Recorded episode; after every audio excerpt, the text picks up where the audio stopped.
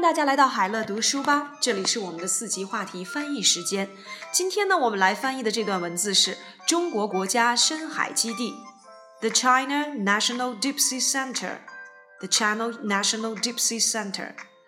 中国国家深海基地将于明年对中国和世界开放，以进行深海探索。基地将占地二十六公顷，征用海域六十二点七公顷。该中心将作为一个连接科学家需求与技术研究以及发展的桥梁。基地将为深海设备提供技术支持和维护保养，而科学家们则可以申请使用这些深海装备。随着对深海基地建设的集中关注，中国正在努力加速海洋勘探。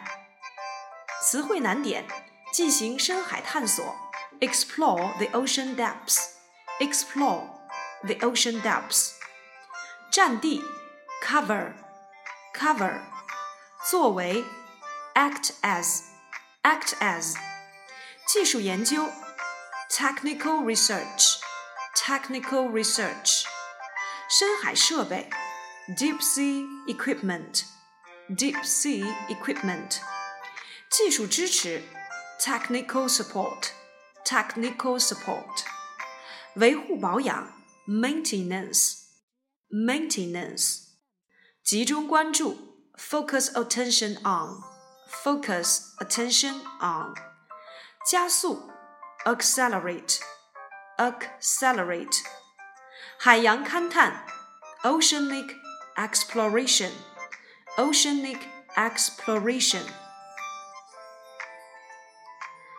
第一句以进行深海探索来去表明目的。 因此呢，我们可以把这个句子翻译成目的状语 to explore the ocean depths。明年 next year 按照英语的表达习惯置于句末。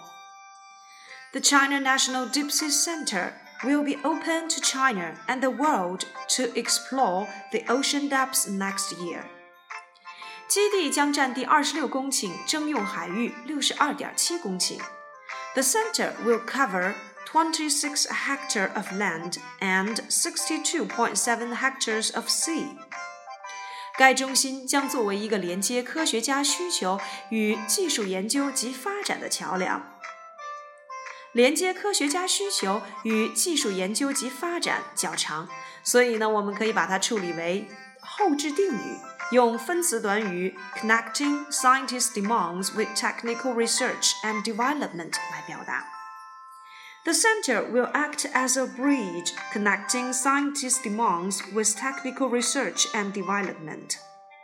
基地将为深海设备提供技术支持和维护保养，而科学家们则可以申请使用这些深海设备。前后分句呢都提到了深海装备，为了避免重复，我们可以将后半句处理成 which 所引导的限制性定语从句。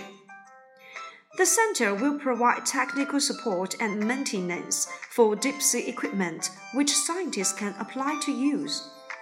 随着对深海建设的集中关注，中国正在努力加深海洋探索。With attention focused on construction of the deep sea center, China is accelerating its oceanic exploration efforts. 参考译文。 The China National Deep Sea Center will open to China and the world to explore the ocean depths next year. The center will cover 26 hectares of land and 62.7 hectares of sea. The center will act as a bridge connecting scientists' demands with technical research and development. The center will provide technical support and maintenance for deep sea equipment, which scientists can apply to use. With attention focused on construction of the Deep Sea Center, China is accelerating its oceanic exploration efforts.